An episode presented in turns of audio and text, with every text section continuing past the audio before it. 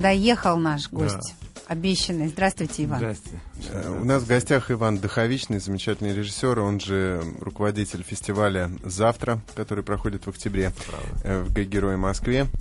И сейчас обо всем поговорим. К сожалению, из-за пробок, из-за того, что город стоит, э, как всегда, у нас осталось лишь 20 минут, и поэтому это вот буквально... Я думаю, что не надышаться нам будет с этим гостем. Очень о многом хочется с ним поговорить, но тем не менее, давайте тогда в сжатой форме. Ну, меня интересует, э, конечно, новый кинофильм, который был представлен на кинотавре на ММКФ, да. в котором вы собрали прям таки букет из э, лиц современной светской хроники.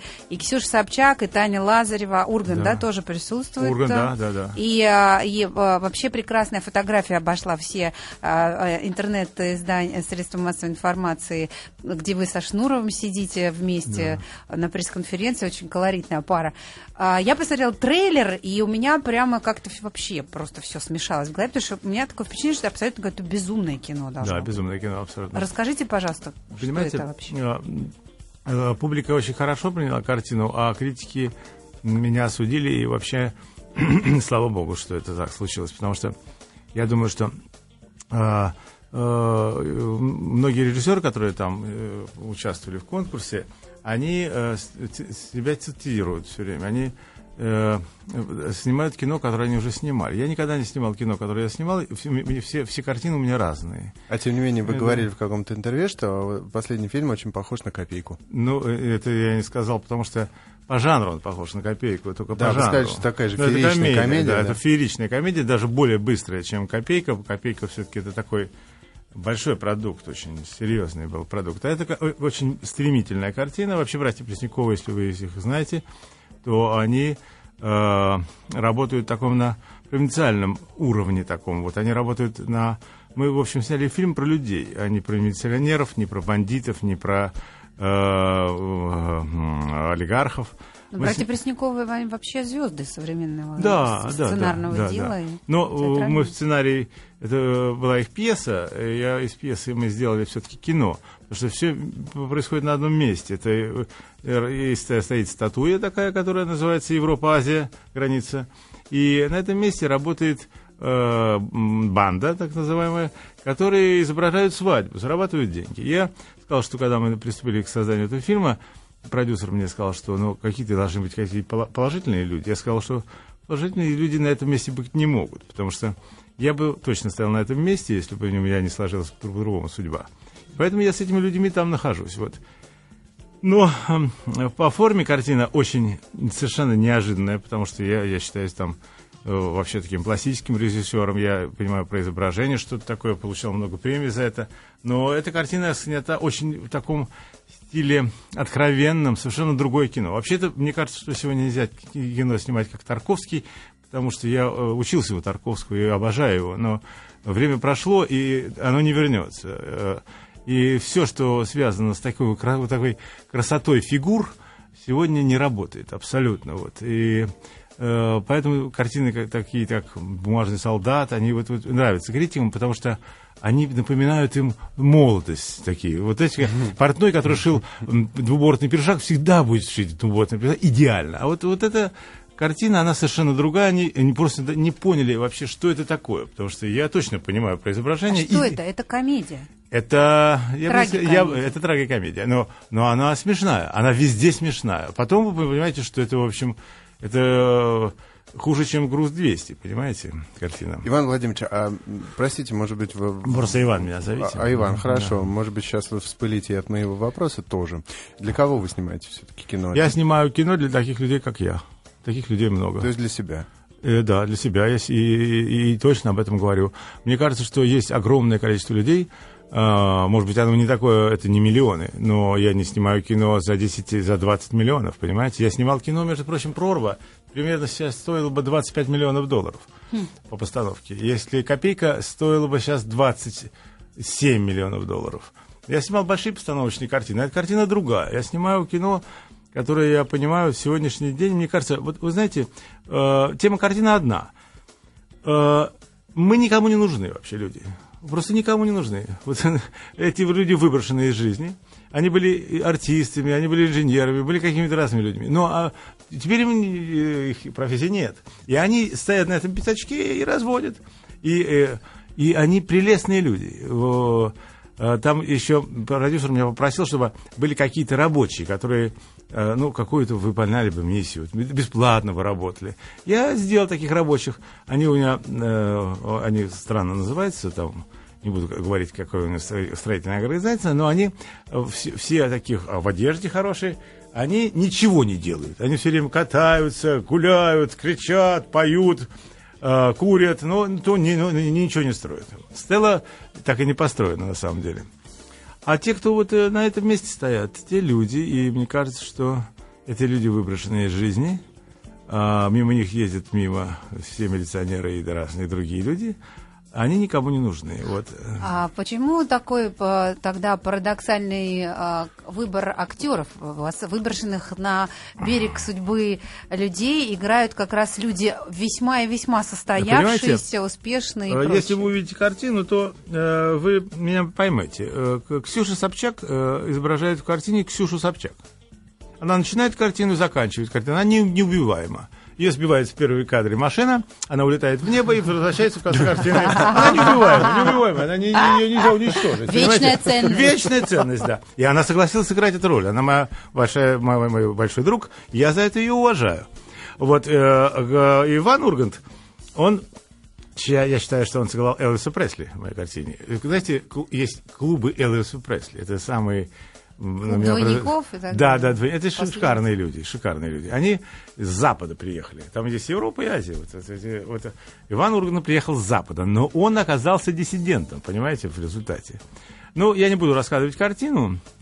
А, Ее нужно смотреть. Мне кажется, что она на зрителя произведет достойное впечатление. И картина о нашем времени точно. Иван, а, ходят слухи о том, что вы сами всегда ищете деньги на свое кино, и, в общем, да, мне как... государство ни разу не дало денег. Э, как вы отнесетесь к предложению какого-нибудь э, зажиточного горожанина, который бы предложил вам деньги на фильм, но, но с обязательным условием, чтобы в главной роли снялась бы его женщина? Э, вы знаете, Непрофессиональная актриса. Э, э, я бы на нее посмотрел сначала. Я вот... Э, у меня был французский продюсер, который тоже мне предложил снимать его жену. Это на прорве было. Э, я всячески ее отрицал, потому что меня это страшно удивило. Он пришел ко мне в гостиницу в Париже во время завтрака, встал на колени и сказал, если ты ее не возьмешь сниматься, меня выгонят из дома. Ничего себе. Да, вот такая была сцена при многих людях. Драма. Я так проникся к нему таким чувством. И э, я на нее посмотрел. Она шикарно сыграла министершу, если вы помните, в прорыве министершу. Она шикарно сыграла эту роль, понимаете? Не надо было отрицать. Она такая. была русская жена? Русская, да, она, вот, конечно, вот. она ее из Он француз, она русская жена. Да, но ну, ну тогда было модно. Понятно.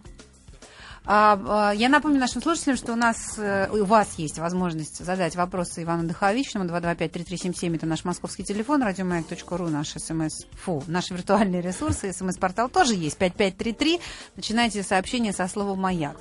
Вы сказали, что вот это новое кино э, Европа-Азия, да. что это кино для таких людей, как вы. А вот можно немножечко там парой фраз, да. определить, какие Кто я такой, да? Кто, какой вы, да? Я человек ироничный, я веселый человек, я люблю людей, э, ну, понятно, что в определенном пределе. И э, я дружу со многими людьми, я открыт абсолютно к миру, я меняюсь каждый день и каждый год и каждое десятилетие, понимаете? Я не стою на месте, я себя не цитирую никогда. Мне, мне прошлое мое мне совершенно меня не интересует. Я живу вот сегодняшним днем, я живу жизнью такой, какой живет люди. И если мы, у меня какие-то были старые друзья, я давно живу, Понимаете, я с друзьями расстаюсь, потому что они начинают ностальгировать по какому-то времени, они начинают жить в каком-то странном времени, э, настаивать на каких-то ценностях, которых сегодня нету. И это выглядит ужасно смешно. Понимаете, это выглядит как-то очень э, архаично ужасно, ужасно скучно это, это так скучно жить, понимаете? Ну как, я не знаю, ведь это невозможно, в конце концов, все-таки отказаться от каких-то я не знаю, воспоминаний, от каких-то, от какой-то От воспоминаний я не тоски по прошлому. В любом случае, ты вспоминаешь свое детство, и ты понимаешь, что ты уже никогда туда не вернешься. Все Ну, равно печально. э, вы, вы дружите с друзьями по детству своему раннему? Я не дружу по- скорее по другой причине, просто географически я очень от них далека. Да, значит, э, вы, вы другую причину просто мне привели.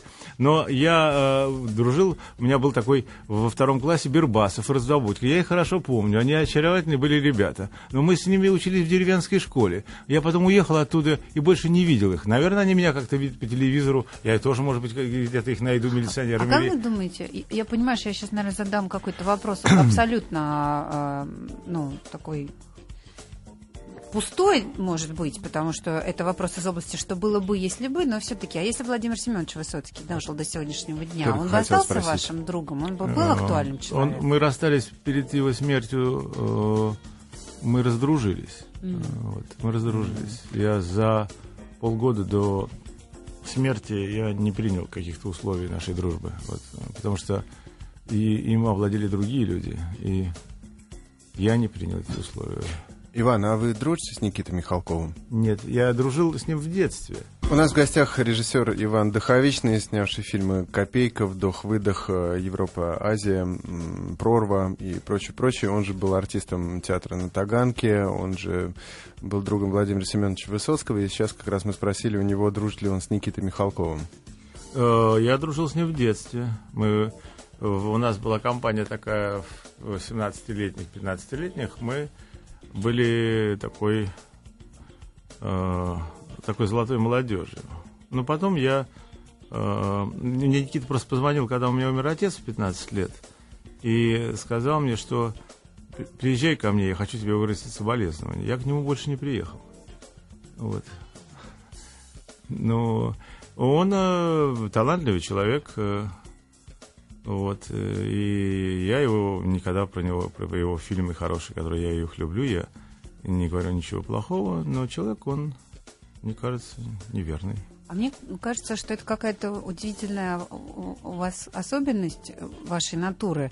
А, Действительно, выйти из золотой молодежи, из артистической семьи, всю жизнь провести вот в этом каком-то а, в элите истеблишмента, и при этом оставаться где-то бунтарем, где-то постоянно плыть против течения. Знаете, это просто мне кажется, что мои родители меня наградили таким качеством.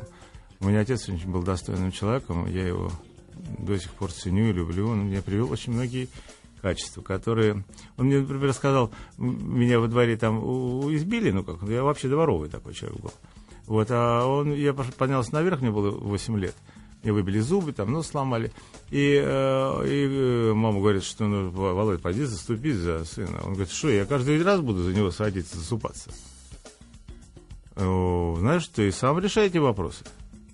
Он был такой человек. Понимаете, у меня это было осознанное такое у него желание, чтобы я вырос человеком. Чтобы... И когда умер он, э, то я стал полностью мужчиной. В 15 лет я э, отвечал за свою мать, отвечал за свою жизнь. И я не был инфантильным человеком. Я вырос в деревне вообще. Меня он а специально отправил в деревню, в деревенскую школу. Я с э, вот, людьми, так называемыми, простыми, я с очень хороших отношениях до сих пор. И вот с ними у меня все получается. А вот э, с такими сложными людьми не очень у меня получается. Но это я не, переживаю. Относительно фестиваля «Завтра», э, Да. которым вы руководите, почему в октябре? Это любимое время года. И фестиваль чего? Нет, Альтернативного э, кино? Нет, э, это фестиваль, я не сказал, что это аль- альтернативное кино. Мы собираем просто лучшее кино, которое открывает какие-то горизонты. И мне кажется, что мы на этом пути достигли каких-то результатов. Потому что к нам приезжают удивительные люди, и никто нам не отказал. Но проблема в том, что хорошего кино на самом деле не очень много. И качественно его отобрать очень сложно. Но мы, мы все-таки в этом году, я думаю, что мы проведем этот фестиваль. Конечно, кризис, и у нас вообще у нас никогда не было много денег. Мы с ним делали фестиваль на копейки. Но все люди к нам приезжали. Единственная проблема – это зал и это билеты, которые люди приезжают. Ну, не можем мы там э, какого-то там человека позвать на в эконом-классе лететь из Америки или из Австралии. К нам все приехали. Мы позвали всех людей, кого мы привезли. Вот в этом году Дэвид Линч думает быть у нас председателем жюри. И у нас такая компания, мы очень, у нас очень хорошая репутация. Потому что все, кто был у нас на фестивале, сказали, что это лучший фестиваль, который есть вообще вот э, в этой стране. И они не, не испытывают, у нас нет вип-комнаты, у нас нет чего, ничего нет такого, что может привлечь людей. Вообще, я вот э, я играл в театре на Таганке в лучшие годы. И могу сказать вам, что такую публику я видел только в театре на Таганке. Понимаете, вот такие лица, такие...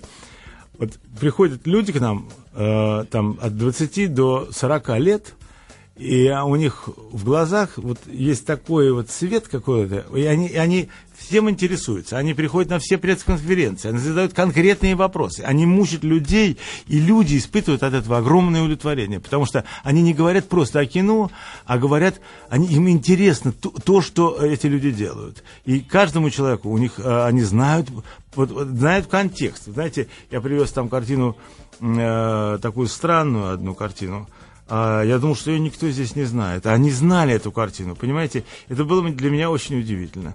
И э, ну, я, я, я, я всегда, я знал, что в этой стране есть очень много людей, которые молчат просто. Вот э, когда этот фестиваль открылся, это было просто... Ну, этот фестиваль идет всего три дня, понимаете? Но он собирает огромное количество людей. И у нас шикарная публика. Я вообще я получаю огромное удовлетворение от того, что я это делаю. Конечно, я трачу на это много сил, и это не страшно совершенно. Но, но, но мы от этого все получают огромное удовлетворение. Никто ничего на этом не зарабатывает, конечно, ничего. Но э, фильмы, которые мы привезли, они такие разные, такие неодно, не, неоднозначные, такие, и все они по сути, понимаете? Вот я, мы дали премию Джонни Бешеный пес, шикарной картине Парень снял, он два года снимал эту картину в Африке. Это о ребятах, которые э, пошли в партизаны, знаете, вот в этих африканских странах. И в, там 12, 11, 12, 14 лет расстреливают людей на улице. У них нет, нет ощущения, что они убивают людей. Это, нет ощущения смерти, нет ощущения... И это Феноменальная игра. картина. Как игра, да. И вообще у нас, у нас население похоже на таких 12-летних людей. И у нас тоже такая жизнь человеческая ничего у нас не стоит, в общем. Я да. хотела спросить а, в одном из ваших интервью, я прочла фразу, сейчас дословно не помню ее, но а, смысл был в том, что если ты всю жизнь пытаешься переделать мир, который тебя окружает, то ты живешь. А если ты позволяешь миру переделать тебя, все, тебе конец. Да, конечно. Вот вы не устали, э, св... даже не про возраст, я про опыт жизненный. Нет, не, у меня нет не смягчилась опыта. ли эта формулировка? Нет, у меня нет никакого опыта. Я вообще отвергаю, что есть какой-то опыт. Никакого опыта нет, на свете нет. Опыт ложный, все это ложно. Ну как, а на да. ошибках учатся? Да нет, нет, никаких ошибок вы не учитесь. Ива... На, только на, на, на, по, на победах. Иван, у нас осталось буквально 40 секунд. Если верить в то, что слово материально, попробуйте отнестись к радио «Маяк» как к исполнителю желаний. Чего бы вы хотели? Я хотел бы снять картину о Маяковском, которая у меня есть сценарий. Это вот история любви? Это история его любви, да. Это история скорее, это где знаете... Изабель Юпер, возможно, будет Лили Брик. Да, она сказала, что если я скажу, когда это снимается, она приедет на, на съемку. И, и там нет Маяковского. Он, он это ровно через 15 секунд после того, как он застрелился. И, и эта отраженная история следователя, такой платоновский персонаж, который приезжает на это место, он подставной, он уголовный следователь. Иван, Спасибо желаем вам огромное. исполнения вашего желания. Приходите к нам еще раз, Я пожалуйста. Приду. С вами интересно. Иван Доховичный. До завтра всем. Извините, что так сумбурно.